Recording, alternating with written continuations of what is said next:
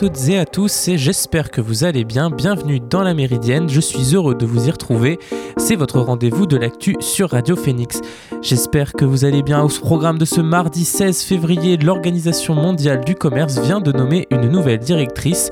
Elle s'appelle Nkonzi Okonjo Iweala et c'est la première femme africaine nommée à ce poste. On fait le point après le Flash Info. Nous ferons aussi le tour de l'actu tech en fin d'émission, mais pas que. Je vous laisse découvrir ce programme juste après le Flash Info qui commence maintenant.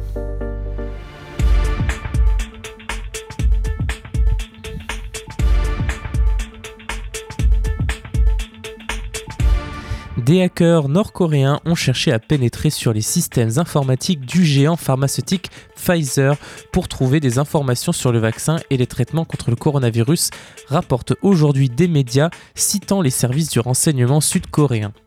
Le service national du renseignement nous, a informé de ce que la Corée du Nord avait tenté d'obtenir des technologies comprenant le vaccin et des traitements contre le Covid au moyen d'une cyberattaque pour pirater Pfizer, a déclaré au journaliste le député A Tae-kung coréen. Boris Johnson appelle à un traité pour garantir la transparence sur les pandémies. Le Premier ministre britannique s'est dit favorable hier à un partage des données sanitaires des pays après que Londres et Washington ont exprimé leurs préoccupations sur l'accès limité accordé en Chine aux enquêteurs de l'Organisation mondiale de la santé. L'une des idées intéressantes que nous avons vues au cours des derniers mois est une proposition pour un traité mondial sur les pandémies afin que les pays signataires s'assurent qu'ils transmettent toutes les données dont ils disposent et pour que nous allions au bout pour comprendre ce qui s'est passé et empêcher que cela se reproduise, a précisé Boris Johnson lors d'une conférence de presse. Une prise de position aussitôt saluée sur Twitter par Charles Michel, le président du Conseil européen, qui est à l'origine de l'idée du traité.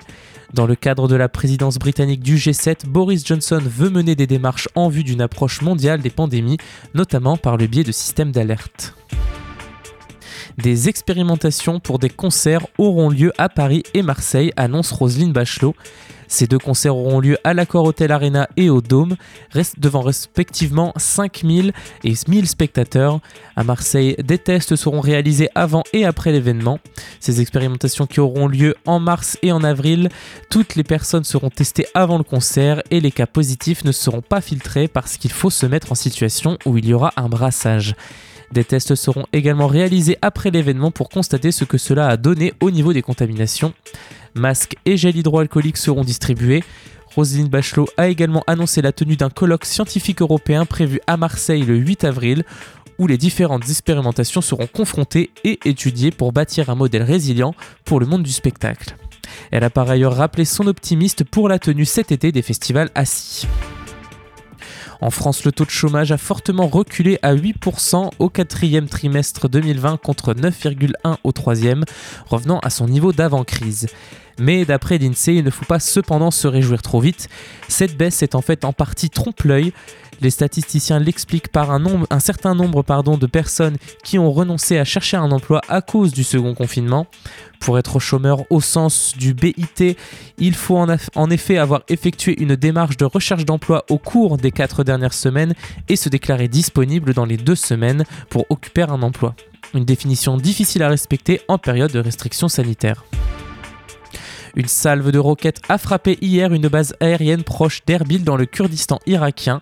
Le bilan un mort, un employé civil dont on ignore encore la nationalité et six blessés dont un soldat américain. C'est ce qu'a annoncé la coalition menée par les États-Unis un de ces blessés est dans un état critique.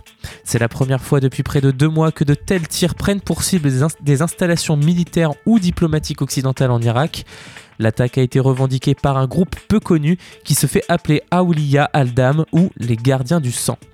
Nous sommes indignés par l'attaque d'aujourd'hui, a réagi le secrétaire d'État américain Anthony Blinken. J'ai contacté le Premier ministre du gouvernement régional kurde Masraour Barzani pour parler de l'incident et je l'ai assuré de tout notre soutien pour enquêter et demander des comptes aux responsables, a déclaré le chef de la diplomatie américaine. Le ministère de l'Intérieur du Kurdistan a précisé que les agences chargées de la sécurité avaient lancé une enquête minutieuse et avaient appelé les civils à rester chez eux jusqu'à nouvel ordre. Des forces de sécurité ont été déployées autour de l'aéroport après l'attaque. Son nom était attendu, la Nigériane Ngonzi Okonjo Iweala a été nommée à la tête de l'Organisation mondiale du commerce, OMC on dira maintenant, hier, faisant d'elle la première femme et la première dirigeante originaire d'Afrique à la tête de l'institution. Depuis sa création en 1995, l'OMC a été dirigé par six hommes, dont trois Européens, un Néo-Zélandais, un Thaïlandais et un Brésilien. Les membres de l'OMC viennent d'accepter de nommer Ngozi Okonjo-Iweala comme prochain directeur général de l'OMC. La décision a, été prise par consensus lors d'une réunion spéciale du Conseil général de l'organisation aujourd'hui, a annoncé l'OMC une quinzaine de minutes après l'ouverture de la réunion. Elle prendra ses fonctions le 1er mars et son mandat renouvelable expirera le 31 août 2025, a fait savoir le gendarme du commerce mondial. Sa nomination à la tête de l'OMC, institution quasi paralysée qui n'arrive plus à remplir sa mission, était attendue après le retrait dans la course le 5 février de sa seule autre rivale, la ministre sud-coréenne du commerce Yoo Myung-hee. Cette dernière avait pris sa décision après avoir consulté les États-Unis qui, sous Donald Trump, était son principal soutien. Après plusieurs mois de paralysie, l'administration Biden a préféré lever le principal obstacle à la nomination de Ngonzi Okonjo-Iweala à la tête de l'OMC en apportant son soutien appuyé à la candidature de la Nigériane. Économiste chevronné, Ngonzi Okonjo-Iweala est une des femmes les plus puissantes du Nigeria. Deux fois ministre des Finances et chef de la diplomatie du pays durant deux mois, Madame Okonjo-Iweala a commencé sa carrière à la Banque mondiale en 1982, où elle a travaillé pendant 25 ans. En 2012, elle avait échoué à devenir la présidente de cette institution financière face à l'américano-coréen Jim Yong Kim. La candidature de cette femme au parcours impressionnant ne fait toutefois pas l'unanimité. Ministre, elle a peut-être adopté quelques réformes sur la transparence, mais près d'un milliard de dollars disparaissaient chaque mois des caisses de l'État quand elle dirigeait les finances, explique Sarah Chase, autrice de Thieves of State, voleurs d'État en anglais, un livre enquête sur la corruption à grande échelle. Il y a une soif d'histoire positive et à une époque où les questions de diversité se posent dans le débat public, être une femme noire joue en sa faveur, estime l'autrice américaine, mais selon elle, c'est une honte qu'elle puisse même être retenue pour ce rôle. Onkunjo Iweala n'a toutefois jamais été poursuivie pour la justice pour pillage des caisses de l'État, même si ses détracteurs estiment qu'elle aurait pu œuvrer davantage pour empêcher des détournements. Elle aurait pu démissionner et mettre à nu la corruption, estime Olen Olan Werajwaju pardon, Soraju de Human and Environmental Development Agenda, une ONG nigériane. En juillet, Onkunjo Iweala avait été nommé envoyé spécial de l'Union africaine dans la lutte contre la pandémie sur le continent. Sa mission, mobiliser des soutiens à l'international pour enrayer la crise économique mondiale qui touche de plein fouet les pays africains. Vous écoutez La Méridienne sur Radio Phoenix. Allez, c'est l'heure de faire une première pause musicale dans la Méridienne. On écoute donc Django Django, Asking for More. A tout de suite dans la Méridienne.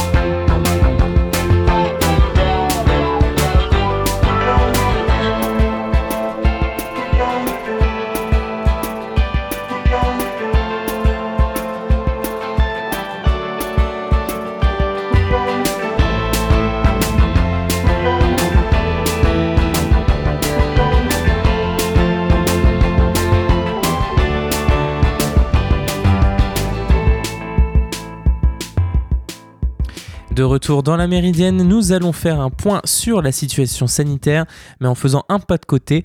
En effet, puisque cette situation a vu l'essor de nouveaux produits anti-Covid qui s'arrachent, un business qu'exploitent les entreprises françaises qui déposent de nombreux brevets pour des inventions de produits liés à l'épidémie de coronavirus. Par exemple, il est présenté comme la nouvelle référence du masque virucide anti-Covid à usage unique, le masque de la start-up BioSerenity, créé grâce à un partenariat entre l'université et le CHU de Lille, l'INSERM et le CNRS, est disponible dès aujourd'hui, d'abord pour le personnel soignant et ensuite pour le, grand public. Ce dispositif fabriqué en France est basé sur une technologie, sur une technologie innovante pardon, qui permet de désactiver les agents pathogènes présents dans les gouttelettes et les particules les plus fines des flux de respiration.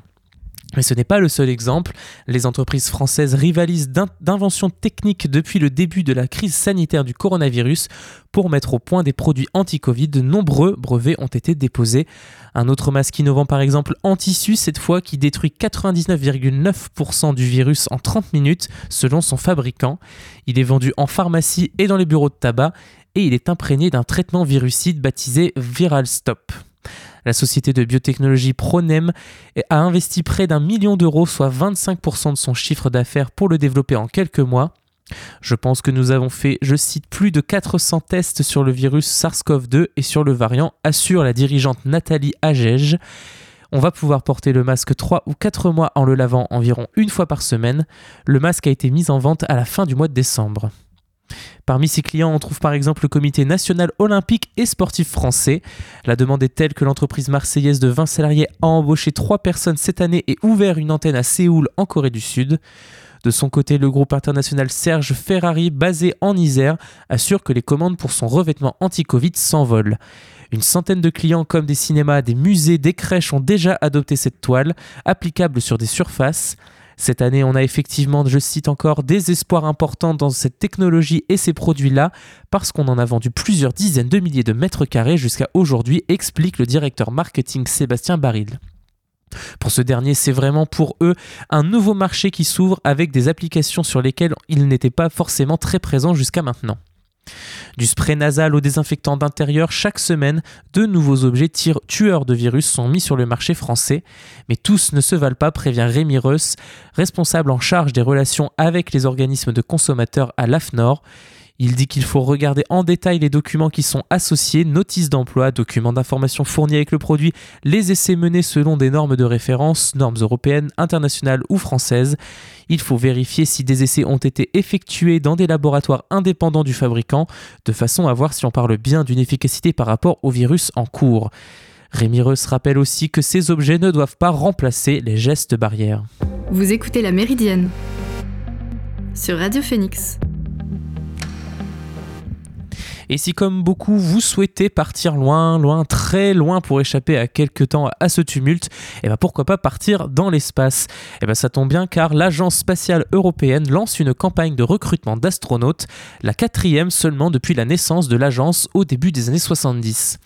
On saura très exactement en début d'après-midi quels critères seront retenus pour ce recrutement, mais ce qui est sûr c'est que pour postuler il faut être âgé de moins de 50 ans et avoir un diplôme au moins équivalent à un master. Évidemment dans des filières plutôt scientifiques telles que les mathématiques, la physique, la biologie ou encore la médecine. Quelques années d'expérience professionnelle sont un plus. L'inscription est ouverte aux garçons comme aux filles et d'ailleurs l'ESA aimerait recruter plus de femmes cette fois-ci. Il n'y en avait en effet eu qu'une sur six élues lors de la précédente sélection en 2009, l'italienne Samantha Cristoforetti. Quant à la Quant à la condition physique, pardon, pas besoin d'être un sportif de haut niveau, être en bonne santé est suffisant selon Guillaume Wertz, chef du service de médecine spatiale au centre d'entraînement des astronautes à Cologne en Allemagne. Il dit qu'on envoie des gens dans l'espace pour des durées qui sont longues dans une situation où fournir des soins médicaux est relativement limité. Bien évidemment, plus on a de risques déjà connus et plus on est exposé à des complications. C'est pour cela que l'on recherche des gens qui sont en bonne santé. En plus, les astronautes sont des gens sur lesquels on investit beaucoup d'argent, donc on essaye d'éviter des gens qui ont déjà des pathologies connues. Dernier élément, il n'y a pas de critères liés au statut marital. Célibataire, marié avec ou sans enfant, tout est possible au départ.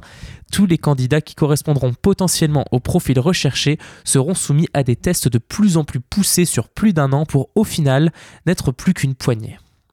Les heureux élus seront connus en octobre 2022. En 2009, quand Thomas Pesquet a été recruté avec cinq autres astronautes, il y avait plus, il y avait plus de 8000 candidats au départ. Une fois sélectionné, il y a encore du travail avec au moins une année de formation de base pour apprendre le métier. Tout se passe à Cologne, dans le centre d'entraînement où les futurs astronautes vont apprendre le pilotage des véhicules spatiaux, à se déplacer avec une combinaison ou encore des langues étrangères. Bref, des heures et des heures de travail intensif, mais quoi de plus passionnant, rappelle Luca Parmitano, l'un des actuels astronautes de l'ESA, Apprendre à voler avec la fusée Soyuz, faire un démarrage et un atterrissage manuel, est-ce que c'est si difficile avec la centrifugeuse, etc. etc. Oui, c'est difficile, mais c'est super intéressant. Et puis arrive le jour J, celui où l'on est désigné pour une mission spécifique. Et là encore, il faut compter des années de préparation avant d'aller par exemple vers la Station spatiale internationale, comme, comme Luca Parmitano ou Thomas Pesquet qui va y retourner en avril vers la Station spatiale internationale ou plus loin, car pour cette génération, le programme sera ambitieux. Les personnes que l'on va sélectionner, je cite, ils ont toutes leurs chances évidemment pour un vol lunaire au début des années 2030, explique Didier Schmidt, responsable du groupe stratégie et coordination du programme d'exploration à l'ESA. Il dit encore Les astronautes les plus jeunes ont toutes leurs chances d'être candidats pour une mission martienne au début des années 2040. Si tout, cela vous fait rêver, vous fait envie, une seule adresse www.esa.int. Début du recueil des candidatures le 31 mars et, ce jusqu'au 28 mai. Et pourquoi pas, hein, je vous laisse le temps de la réflexion en écoutant Barbagallo et son titre Debout. A tout de suite pour l'ActuTech dans cette dernière partie de l'émission.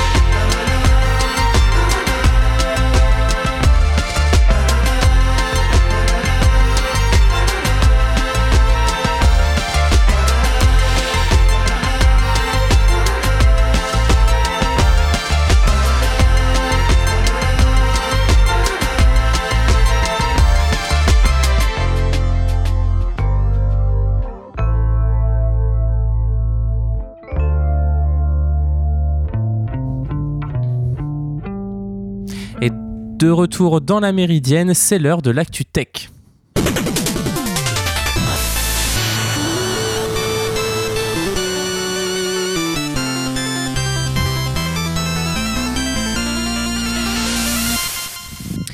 Et on commence avec TikTok dans le viseur des consommateurs.